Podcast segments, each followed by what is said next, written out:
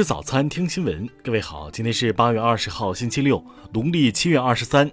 新阳在上海问候您，早安。首先来关注头条消息。当地时间十六号，中国驻美大使秦刚在华盛顿接受美联社、彭博社、华尔街日报等美国主流媒体联合采访。在回答《纽约客》提问“中国有无统一时间表”问题时，秦刚说。我不知道有什么具体的时间表。我认为有些人对此过度紧张了，有很多猜测都是毫无根据的。秦刚表示，愿继续以最大诚意、尽最大努力争取和平统一。在台独分裂势力及外部势力干涉下，造成台湾从中国分裂出去的事实情况下，才会采取非和平方式。听新闻早餐知天下大事。国家卫健委昨天通报。十八号新增本土确诊病例五百五十九例，新增无症状感染者两千一百一十九例。河北昨天通报新增十一例本土无症状感染者，均为十七号经停 Z 二二次列车乘客。目前该车已至少出现二十九例阳性人员。青海大通县山洪灾害前方指挥部消息，截至昨天二十点，灾害已造成二十三人遇难，八人失联，二十三名失联者获救。劳荣枝案二审昨天继续审理，检辩双方争议较大。今天上午九点，庭审将继续。中央气象台连续第三十天发布高温预警，专家表示，高温干旱显著发展，秋粮与经济作物受到不同程度影响。江苏昨天发布全国首个省级路面高温预报，部分路段地表温度将达六十八摄氏度。民政部公开了2022年度立法工作计划，提到将对修订婚姻登记条例开展研究论证。教育部发布报告，去年中职招生489万人，占高中阶段招生数的35%。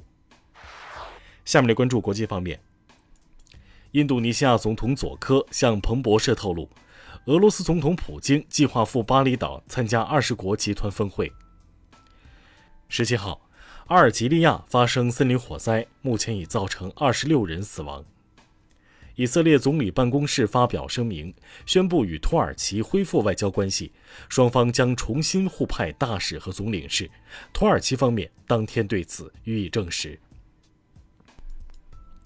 当地时间十八号，两架小型飞机在美国加利福尼亚州上空相撞，造成多人伤亡。当地时间十八号。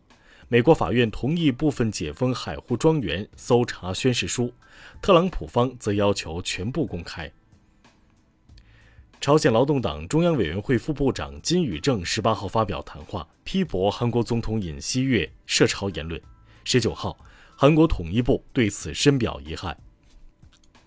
韩国总统尹锡悦十八号提名李元旦任检察总长，李元旦曾辅助尹锡悦共办三星秘密资金案。